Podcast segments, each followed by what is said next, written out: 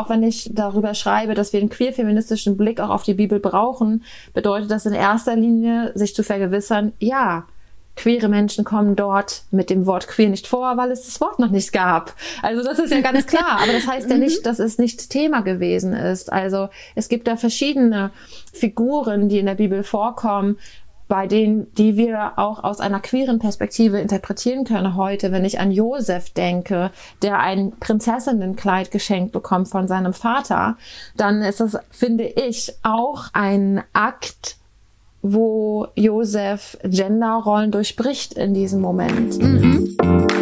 Schließ deine Augen, lehn dich zurück und mach dich bereit.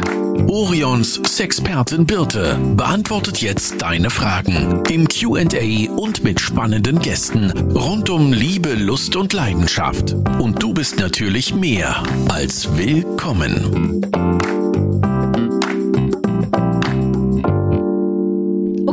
beginne mit einer sehr persönlichen und in meiner modernen, aufgeklärten Bubble nicht so populären Aussage. Ich bin noch in der Kirche. Ja, ich glaube und ja, ich zahle Kirchensteuer und ja, ich setze noch einen drauf. Ich wollte sogar Pastorin werden. Hat dann aber mit meiner Lust, ein Theologiestudium abzuschließen, nicht so richtig korrespondiert. Ich höre jetzt schon den Aufschrei, was? Du? Du stehst doch sinnbildlich für sexuelle Aufklärung, du bist doch Feministin, außerdem setzt du dich für die Rechte von queeren Personen ein. Alles Themen, die nicht gerade als erstes auf der Agenda der Kirche stehen stehen. Dass Kirche auch manchmal anders geht, habe ich auf Instagram gelernt und freue mich daher riesig, dass wir Maike, besser bekannt unter Ja und Amen, eine queere feministische Pfarrerin für diesen Podcast gewonnen haben. Herzlich willkommen, Maike. Hallo, vielen Dank für die Einladung. Ich freue mich dabei zu sein. Erzähl doch erst einmal, wer bist du, was machst du auf Instagram und was machst du in deiner Gemeinde? Das ist eine große Frage, da gibt's viel zu erzählen. Und zuallererst möchte ich sagen, ich habe mich wirklich sehr gefreut über dein kleines Intro gerade, denn das macht diesen Raum für mich ein bisschen entspannter. Häufig rede ich in mhm. Räumen und mit Menschen, die Kirche sehr kritisch gegenüberstehen, vielleicht auch schon religionsfeindlich. Und dann muss ich viel, ja, mich beweisen und rechtfertigen. Und ich spüre jetzt mhm. gerade so, du bist zugänglich für meine meine Profession, für meinen Glauben, für das, was ich tue. Und deswegen fühle ich mich erstmal, ja, ganz sicher auch bei dir. Also vielen Dank dafür. Mich. Ich kann aber auch alle Kritik verstehen. Da kommen wir bestimmt später zu, warum ich mhm. auch meine eigene Kirche kritisiere.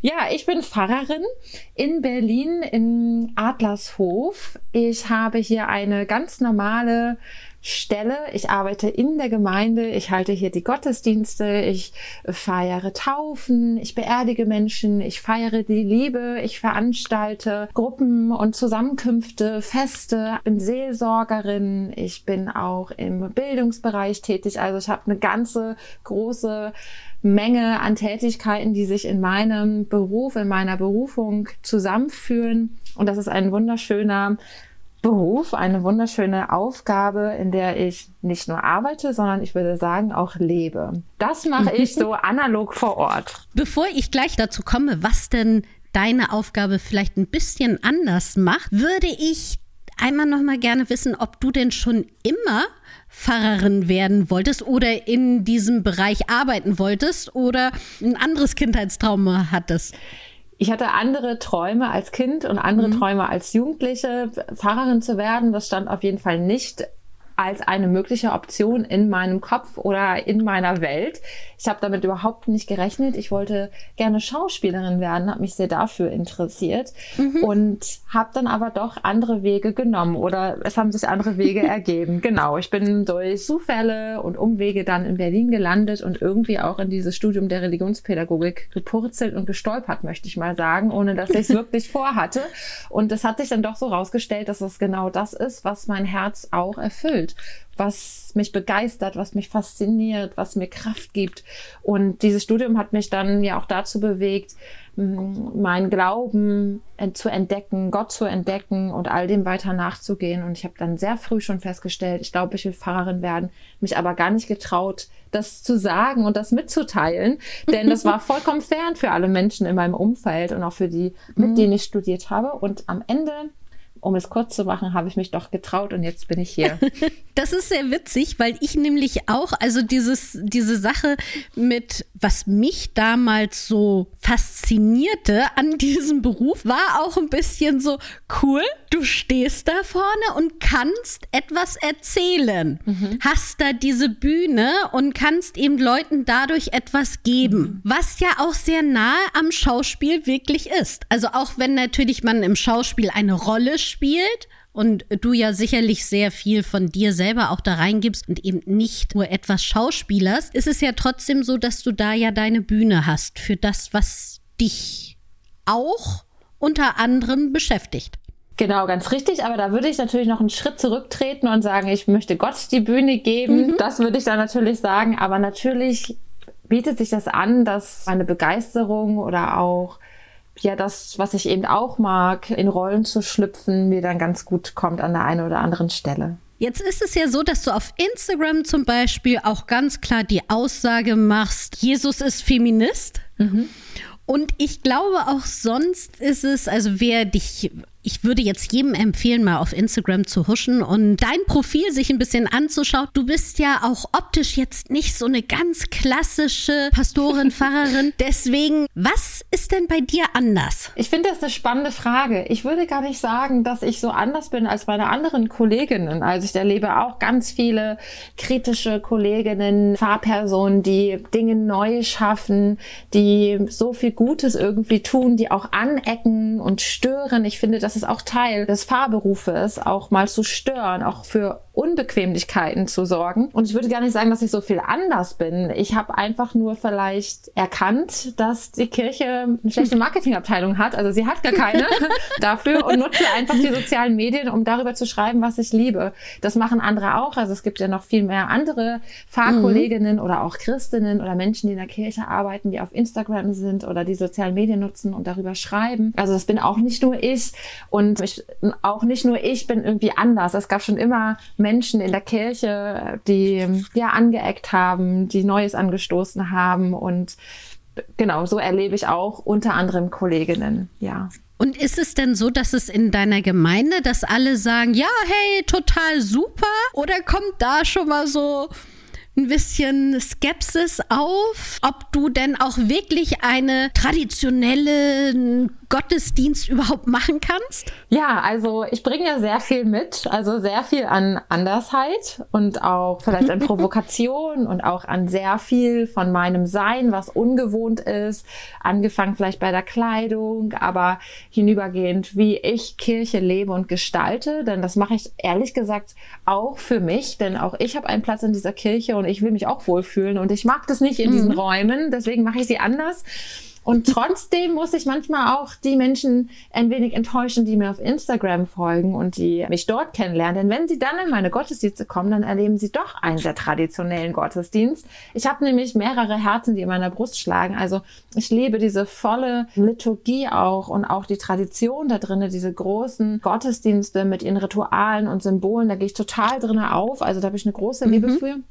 Und genauso liebe ich das Experiment. Also ich schaffe trotzdem die Räume, all das mal über Bord zu werfen und ganz anders zu denken. Dann stellen wir halt Sofas in die Kirche oder wir zerschmettern Teller und schreiben da unsere Wut drauf oder also ne, was auch immer. oder wir hängen eine Disco-Kugel rein oder wir singen nur Popmusik. Also was auch immer uns einfällt. Ich finde auch das soll sein. Das, es geht ja nur so, dass wir auch allen Menschen zuhören, die Teil unserer Kirche sind. Und wenn da junge Menschen sind und die sagen, ey, ich möchte einen Sofa-Gottesdienst feiern oder ich was auch immer ihnen in den Sinn kommt. Wir wollen mhm. an einem langen Tisch sitzen und zusammen essen oder laute Musik hören oder auch feiern, tanzen. Also auch das ist Tanzen, ist für mich auch ein Ausdruck von Gottesdienst. Dann soll das bei uns der Raum sein und ich gebe ihn und das selber herausfinden. Also ich glaube, ich enttäusche und befriede da beide Seiten und finde das irgendwie wichtig, das auch zu tun. Ich würde nicht sagen, ich entscheide mich nur für einen Weg, weil ich beides irgendwie in mir habe. Und ich würde trotzdem sagen, bewerte es, auch prüfen und das, was destruktiv ist und verletzend ist, das soll über Bord geworfen werden. Stichwort geschlechtergerechte mhm. Sprache. Also wenn ich nur von Herr rede im Gottesdienst, dann ist das absolut exkludierend und hält halt an einem patriarchalen Gottesbild fest. Das werfe ich auf jeden Fall über Bord. Aber ich kann auch hersagen, wenn ich genauso gut andere Gottesbilder daneben setze oder andere Gottesnamen daneben setze. Das ist natürlich für einige sehr herausfordernd, ungewohnt, auch provokant, auch störend, mhm. die mhm. dann für die schwierig ist, sagen wir mal so. Aber so ist es.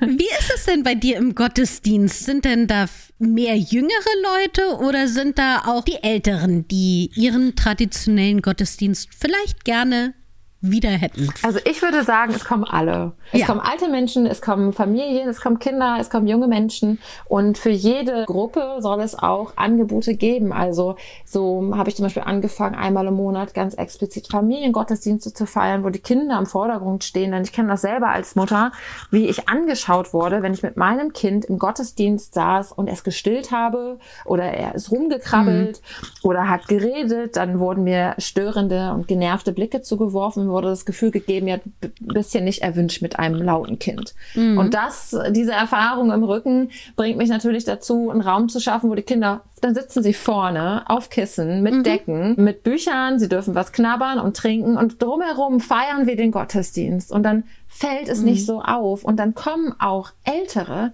weil natürlich passe ich dann die Sprache an. Diese komplexen, hochtheologischen Predigten halte ich natürlich dann nicht, sondern mhm. einfache Worte in der zugänglichen Sprache, kurze Sätze. Und so soll auch die Predigt dann vielleicht ein Anspiel sein oder ein Schattenspiel oder also was auch immer uns dann einfällt, mhm. dass das zugänglich ist. Und genauso feiern wir dann Andachten in Ökumene mit queeren Menschen, für queere Menschen, also in, oder offen für alle, aber mit queeren Themen, weil auch da ein Ort sein muss, der sonst im, im, im, herkömmlichen Gottesdienst nicht da ist. Also wenn es um Heilung geht zum Beispiel, jetzt sprechen wir mhm. nur über die Verletzungen, jetzt haben nur wir in Anführungsstrichen das Wort, das muss es auch geben. Und das passiert ja. auch an anderen Orten. Das ist mir wichtig, immer wieder zu sagen. Bin ich sehr dankbar für alle, die diese Wege auch bereitet haben, dass ich darauf jetzt arbeiten kann. Aber ich finde es wichtig, das einfach anzupacken. Ja, ich finde das insofern total interessant, weil wir ja bei Orion so innerhalb der letzten fünf Jahre auch eine Wandlung gemacht haben. Und die begann damit, dass wir festgestellt haben, huch, unsere Zielgruppe wird immer kleiner von Stammkunden, die halt hauptsächlich ältere Männer waren. Mhm. So, und da eben zu sagen, gut, wie schaffen wir es, jetzt die jungen Menschen mitzunehmen, ohne die Alten zu vergessen ja. dabei? Und da eben zu schaffen, gut, wie kann ich wir nennen es so schön zielgruppengerechte Ansprache mhm.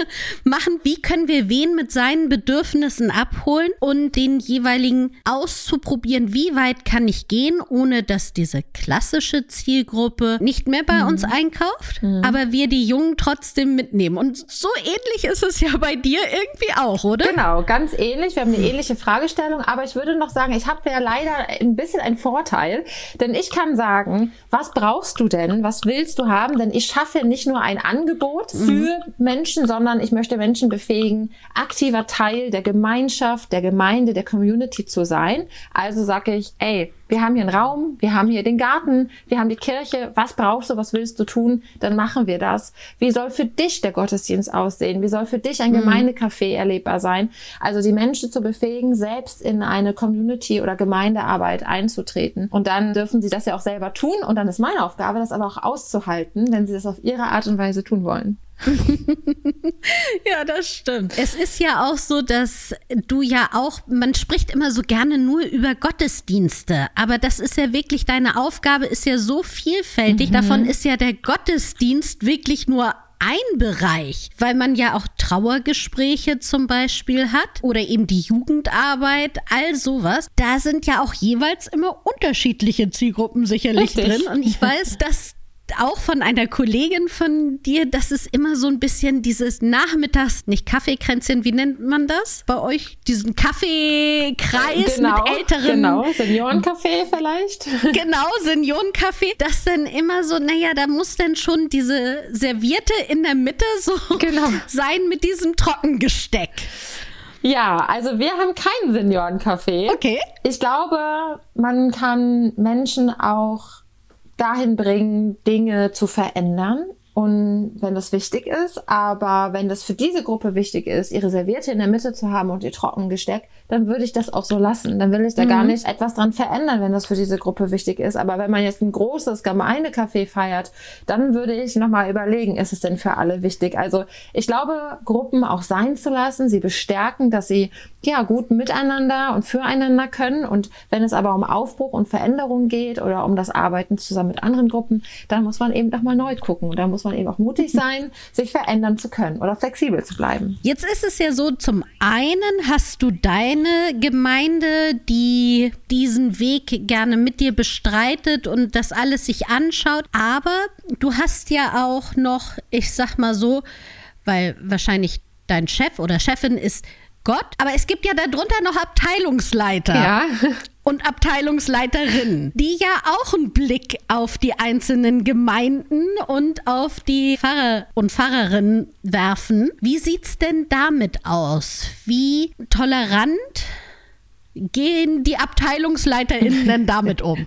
In unserem Fall sind das dann Superintendentinnen oder auch Generalsuperintendentinnen und da habe ich Unterstützung. Also ich werde gelassen im Vertrauen in meiner Freiheit, die ich habe als Fahrperson. Ja, teilen wir alle. Das ist auch das ganz Wunderbare an unserem Beruf, an unserer Berufung, das auch tun zu können, was wir wichtig finden. Und wenn ich sage, für mich ist es wichtig, im digitalen Raum über mein Glauben und über meine Arbeit zu sprechen und vor allem diese Themen anzusprechen, Sex, ähm, sexuelle Bildung oder Aufklärung, alles in diesem Bereich, wenn es für mich wichtig ist, über Menstruation zu sprechen, vermeintlich in Anführungsstrichen Tabus auch zu brechen, dann mhm. habe ich da das Vertrauen und den Rückhalt, dass ich das in dieser Freiheit, die mir ja zugesprochen wird, auch tun darf. Und so ist es auch. Das ist sehr schön, weil man ja immer noch so denkt, naja, das ist ja total schön, was sie macht. Jetzt ist sie noch in Berlin und irgendwann sitzt sie dann auf Fehmarn und keiner hört sie mehr. Aber das ist ja schön, dass du mit diesem Vorurteil auch aufräumst. Also, mir ist es sehr wohl bewusst, dass ich in Berlin bin und dass das hier vielleicht an der einen oder anderen Stelle, dass ich ja hier nicht mehr gegen alle dicken Mauern kämpfen muss. Natürlich gibt es auch mhm. KollegInnen oder auch innerhalb meiner Landeskirche Menschen, die das nicht so machen würden wie ich, die auf eine andere Art und Weise arbeiten würden, die vielleicht ein ähnliches Anliegen haben, aber nicht auf Instagram mit einem provokanten Bild, Tampon in die Kamera dort stehen würden und über Menstruation schreiben würden. Das kann ich auch vollkommen verstehen.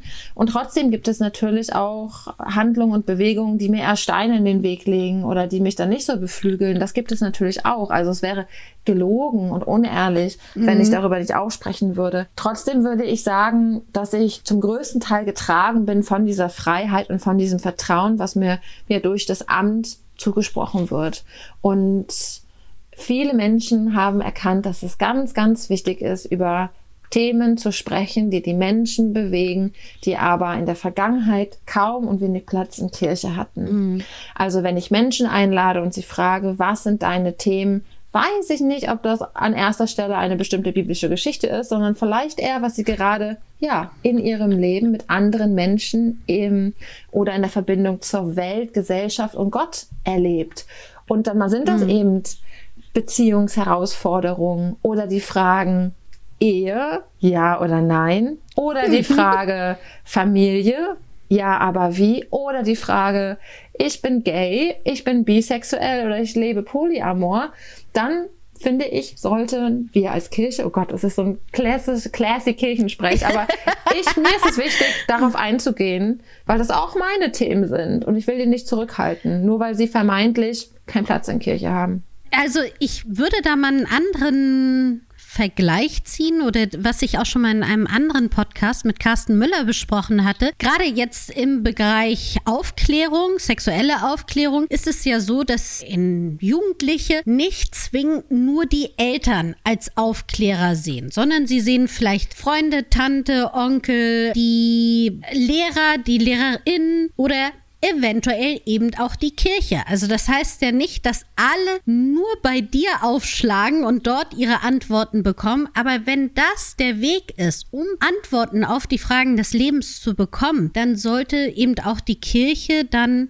da sein und sagen, ja, Du kannst auch mit all deinen Fragen, die vielleicht dir unangenehm sind, die vielleicht nicht so in der Gesellschaft angesehen werden, kannst du auch zu uns als Kirche kommen und wir klären dann in unserem Sinne oder da auch auf? Ich würde schon sagen, dass Kirche gerade zum Bereich sexuelle Aufklärung und Bildung beitragen kann, denn um zu verstehen, woher bestimmte, in Anführungsstrichen, wieder vermeintliche Tabus kommen, ist es ja auch wichtig, einen Blick in die Geschichte zu werfen. Und vieles hat seinen Ursprung in der Kirchengeschichte oder auch schon in der Bibel. Also wenn es mhm. darum geht, warum ist Menstruation heute noch so ein Thema, über das wenig öffentlich gesprochen wird, dann kann man sagen, ja, Kirche hat daran einen Anteil, dass es zu einem Tabuthema wurde, dass es belegt wurde mit den Attributen Unreinheit zum Beispiel. Wenn mhm. es darum geht, woher kommt der Begriff Onanie? Ja, geht zurück auf eine biblische Person. Mhm. Sie heißt Onan. Mhm voll spannend, sich mal die Geschichte anzugucken und darüber zu reden, weil dann verstehen, glaube ich, Menschen auch Zusammenhänge und Entwicklungen in unserer Gesellschaft. Und das ist für mich der Punkt, an dem man dann ansetzen kann und sagen kann, okay, wir haben verstanden, da kommt's her, so hat es sich entwickelt. Wie können wir das jetzt aufdröseln und auflösen? Mhm. Weil es reicht ja nicht zu sagen, ja, Menstruation an sich ist nicht unrein, sondern es ist, glaube ich, auch Teil des Bildungsprozesses zu verstehen, woher es kommt, um dann zu wissen, wie man dagegen arbeiten kann oder wie ich dagegen arbeiten kann. Und wie ist es jetzt, gerade wenn wir jetzt bei diesem Beispiel Menstruation bleiben, ist ja die Frage, ändert man dann irgendwas an der Bibel oder müssen wir Änderungen vornehmen oder sagen wir, wir wissen, dass das nicht so ist? Reicht das aus? Also ich würde keine Änderung an der Bibel vornehmen, um das mhm. erstmal zu sagen. Es ist, glaube ich, ganz wichtig zu wissen, dass wir es nicht verleugnen können, dass die Bibel in Gesellschaften, das ist eine Mehrzahl, und zu Zeiten, also sie ist ja nicht an ein, zu einem Zeitpunkt entstanden, mhm geschrieben, interpretiert und weitergegeben wurde, in denen zum größten Teil ja ein patriarchales Umfeld herrscht. Also das müssen wir erstmal wahrnehmen. Und dann ist es ganz wichtig, welche Sachen wurden wann geschrieben, von wem, an wen gerichtet. Das ist ja diese kritisch, historisch kritische Bibelauslegung slash Exegese, also die Beschäftigung wirklich auch auf wissenschaftlicher Ebene mit diesen sehr alten Texten. Denn ich kann sie nicht eins zu eins Wort für Wort mhm. ins Heute übertragen. Ich kann die Bibel nicht für sexualethische Fragen heranziehen. Das funktioniert nicht, weil die Zeitsprünge schon alleine und die Unterschiedlichkeiten in diesen Gesellschaften und den Menschen sind so groß und das muss man dem einfach zugestehen und trotzdem muss sie ja nicht an Wert verlieren dadurch. Also viele mhm. meinen dann, das macht die Bibel dann ja unglaubwürdig oder so. Warum hat man nicht ein ewig gültiges Wort geschrieben? Ja, da würde ich sagen, aber im, in der Schnittmenge, also in dem, was der Grund ist, warum wurden uns die Geschichten und vielleicht auch manche Regeln, warum wurden, wurden die früher aufgeschrieben oder Gesetze oder Erlebnisse, weil etwas, ja, weil die Menschen etwas mitteilen wollten. Und zwar, so würde mhm. ich dann den Konsens ja interpretieren, Gott geht mit den Menschen mit durchs Leben. Und mhm. wenn ich das weiß, dann kann ich auch mit einem anderen Blick auf diese Stellen die schwierig sind, herausfordernd sind, blicken. Jetzt sagst du ja auf Instagram zum Beispiel ganz auch provokativ, Jesus ist ein Feminist. Magst du dazu noch ein paar Sachen sagen? Ja, solange dieser Satz provokant ist, werde ich ihn auch weiter sagen. Das zeigt mir nämlich, dass es ganz wichtig ist, daran festzuhalten und das weiterhin mhm. zu sagen. Und für mich ist es erst keine Provokation. Also kurz nebenbei, ja, ich arbeite offensichtlich auf Instagram auch mit der Provokation. Ich würde sie nicht so herabwürdigen, weil sie hat eine ganz wichtigen Punkt. Sie bringt Menschen dazu, nachzudenken und sich dazu zu positionieren oder zu verhalten. Und das ist, finde ich, ein Mittel, wie Menschen ins Gespräch kommen können. Also ich bin ja Religionspädagogin mhm. auch. Ich vergleiche das mal so ein bisschen mit, ich, ich komme in meine Klasse und ich knall mal einen Satz an die Tafel und dann warte ich mal die Reaktion ab.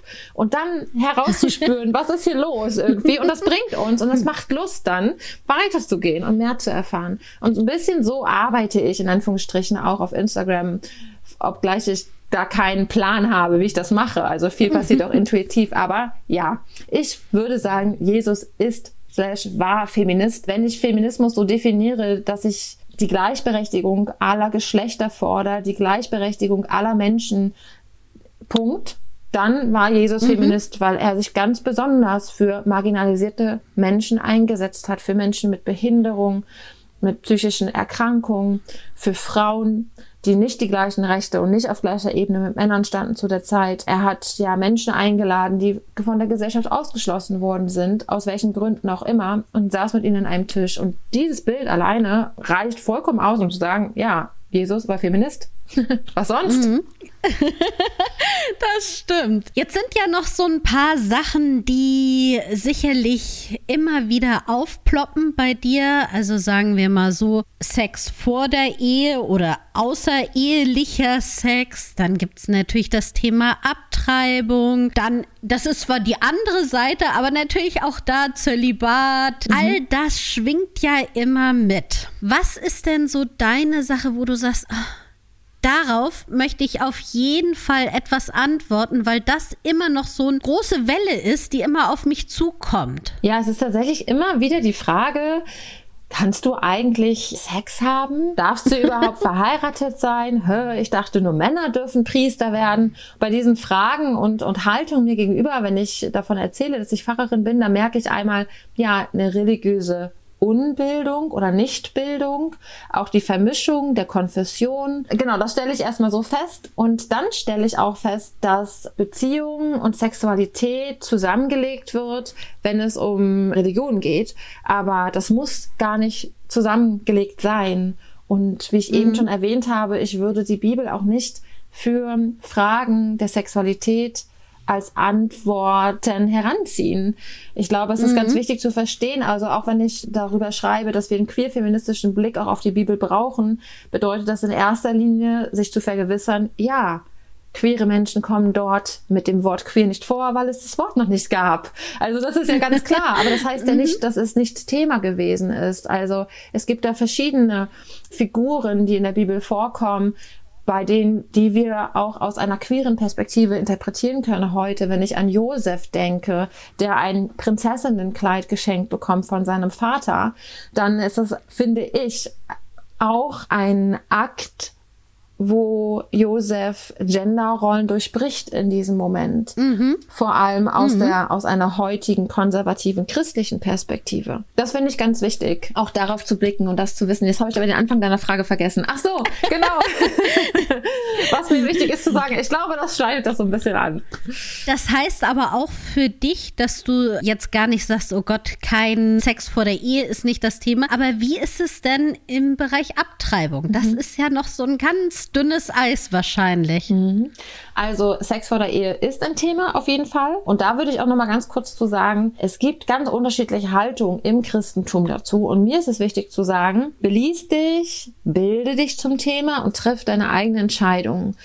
Ich finde, dass eine Person, die sich darüber Gedanken gemacht hat und gesagt hat, ich möchte aber heiraten und möchte mit mit dem Sex warten, finde ich das vollkommen in Ordnung. Mein Problem ist, mhm. wenn das aber erwartet wird und verlangt wird von allen mhm. Christinnen, von einer Kirche oder ihrer Gemeinde und wenn ich dann zum Beispiel von anderen verurteilt werde, nur weil ich auch Christin bin und Pfarrerin und das eben anders lebe und mir dann mhm. ja entgegengehalten wird, ich sei keine, keine gute Christin. Also das finde ich ganz schwierig. Ich finde es aber wichtig, dass Menschen ihre eigene Entscheidung treffen dürfen und das ist für mich der feministische Gedanke auch dabei. Ich würde auch nicht sagen, hm, du bist nicht fortschrittlich, nur weil du mit dem Sex warten möchtest und weil du in eine Ehe gehst. Also über die Ehe an sich könnten wir nochmal eine ganz eigene Folge machen. Ne? Das ist ja auch eine große Frage ne? ja. an, an dieser Institution auch. Wie viel Patriarchat steckt allein schon in dieser Ehe drin? Ne? Aber und an den Traditionen, an den Traditionen, ja, ja an den Ritualen, Abläufen und so, ne, da ist viel dran zu erkennen. Aber ich finde nicht, dass das aneinander gekoppelt wird. Und mir ist ganz wichtig zu sagen, dass eine Ehe nicht der Garant für eine gesunde Sexualität ist.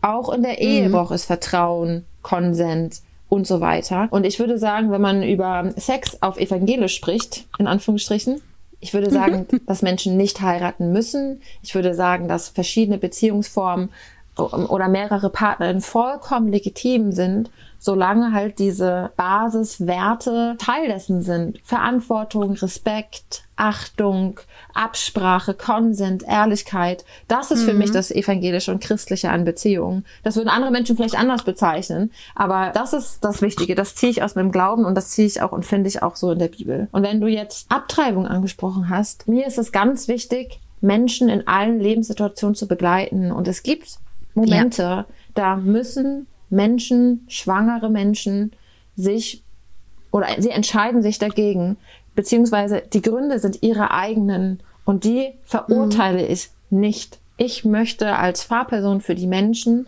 auch dann da sein. Und mhm. es gibt Momente, in denen diese Entscheidungen getroffen werden.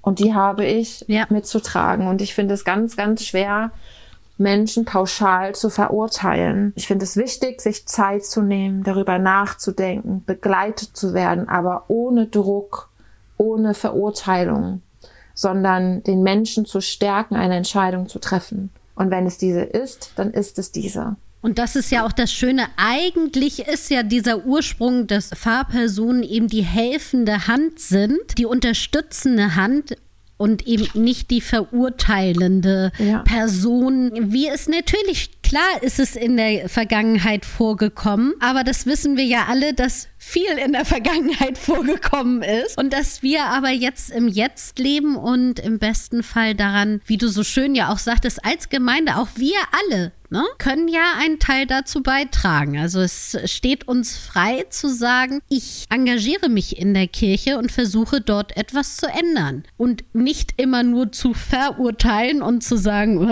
ist alles so blöd, sondern man kann dann natürlich auch etwas machen selber. Ich finde es ganz spannend und habe mich sehr über eure Einladung gefreut, denn das zeigt mir, dass Kirche gar nicht so unrelevant ist, sondern dass sie was zu sagen hat. Und ich würde, das ist jetzt so eine kleine Aufforderung oder so ein Mutmacher an alle meine churchy People, also sich auch zu trauen, darüber zu sprechen, was dir wichtig ist und das mit hineinzunehmen. Und nur weil es bisher kein Ort gewesen ist, an dem diese Fragen wirklich ihren Platz bekommen haben, heißt es nicht, dass da, dass da keinen Bedarf gibt. Also ich glaube, wenn diese Räume mal aufgewacht werden, dann werden ganz viele Menschen kommen und sagen, ja, endlich, ich will wirklich mal darüber sprechen. so, das ist, wie toll ist das? Also, das liegt mir so ein bisschen auf dem Herzen alle Churchy People da draußen, die jetzt vielleicht ein bisschen versteckt den Orion-Podcast hören und am Sonntag in den Gottesdienst gehen. Traut euch ruhig darüber zu reden, weil nur so können auch diese Themen bearbeitet, angegangen und auch aufgearbeitet werden. Denn noch immer ist der Sexualität ein großes Schamthema und Bildung trägt auch dazu bei, dass das gebrochen wird und dass Menschen etwas ja befreiter und aus diesen starren und auch, auch aus diesen Zwängen herauskommen. Das heißt ja nicht, dass es zwanglos ist und ins andere mhm. Extrem schlägt, sondern das heißt ja einfach nur, dass auch vielleicht eine Last irgendwie abfällt. Ja. Ich fand das ganz interessant, als ich meine Ausbildung als Sexologin gemacht habe, war unter anderem in diesem Kreis auch jemand aus der kirchlichen Gemeinde. Mhm. Und das fand ich total super, dass dieser Mann sich dem geöffnet hat und gesagt hat, okay, ich höre es mir an und ich lerne auch damit, weil er sagte, es ist schon so, dass sehr oft einzelne Personen, aber auch Paare als erstes zur Kirche kommen und auch dort versuchen, ihre sexuellen Probleme irgendwie dafür eine Lösung zu finden. Ja. also ich fühle mich nicht in der Lage, Menschen therapeutisch zu begleiten mhm. oder in diesen Fragen ja, als Therapeut, therapeutisch zu agieren. Ich sehe mich als Seelsorgerin und wenn Menschen gerade es wichtig ist, das zu teilen mit mir, dann ist es so und dann würde ich ihnen helfen, an, ja, einen Ort zu finden, an dem sie da auch professionell begleitet werden können. Mir ging es vor allem um die Bildungsarbeit, also sei es jetzt mit jungen Menschen oder mit Erwachsenen oder mit SeniorInnen, mhm. sei es im Gottesdienst, also bei Predigten zum Beispiel. Wie oft wird da zum Beispiel nicht über Sexualität gesprochen, über Queersein, über Menstruation und so weiter. Also es wird irgendwie alles umgangen mhm. und umschifft, aber sehr viele Menschen betrifft es und ja, ja. genau, also das finde ich wichtig. Stimmt natürlich auch. Das ist ja ein Bestandteil unseres Lebens von sehr vielen Personen. Und deswegen ist es natürlich schön, dass die Kirche, die ja auch viele Sachen umschließt, von Fragen des Alltags, dass das eben auch noch mit aufgenommen wird.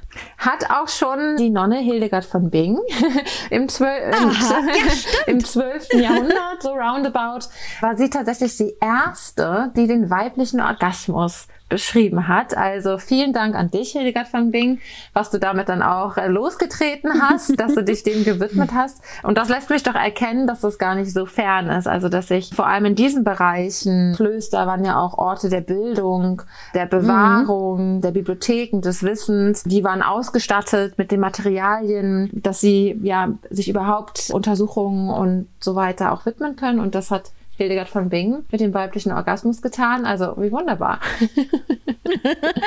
Ist es nicht sowieso auch so, dass man sagen kann, dass die Toleranz der Kirche immer mal wieder Auf und Ups hatte? Also Ups and Downs, wie man so schön sagen möchte. Dass es sicherlich so zu Jesus Zeiten noch anders gesehen wurde als vielleicht zum Mittelalter hin. Also ich glaube, dass das auch dann nochmal wieder ganz unterschiedlich, in welche Region man schaut und an welchen mhm. Ort. Also ich denke, in einer Kirchengemeinde ist es vielleicht anders ein Thema als in einer Dorfgemeinde oder in einem Verwaltungsamt der Kirche. Also das ist ja total auch krass, dass es so viele unterschiedliche Bereiche des kirchlichen Lebens und Arbeitens gibt. Nicht nur zum jetzigen Zeitpunkt, sondern auch eben in der Vergangenheit und in der Geschichte. Ich glaube, dass es da auch nochmal vollkommen unterschiedlich ist, dass es auf Einzelpersonen ankommt. Aber jetzt haben wir ja ganz toll festgestellt, äh, dass es total wichtig ist. Und jetzt würde ich so ein bisschen nach draußen sprechen. Wenn ihr Lust habt, euch darüber zu informieren, dann schaut einfach bei mir bei Instagram oder kommt in Gottesdienst.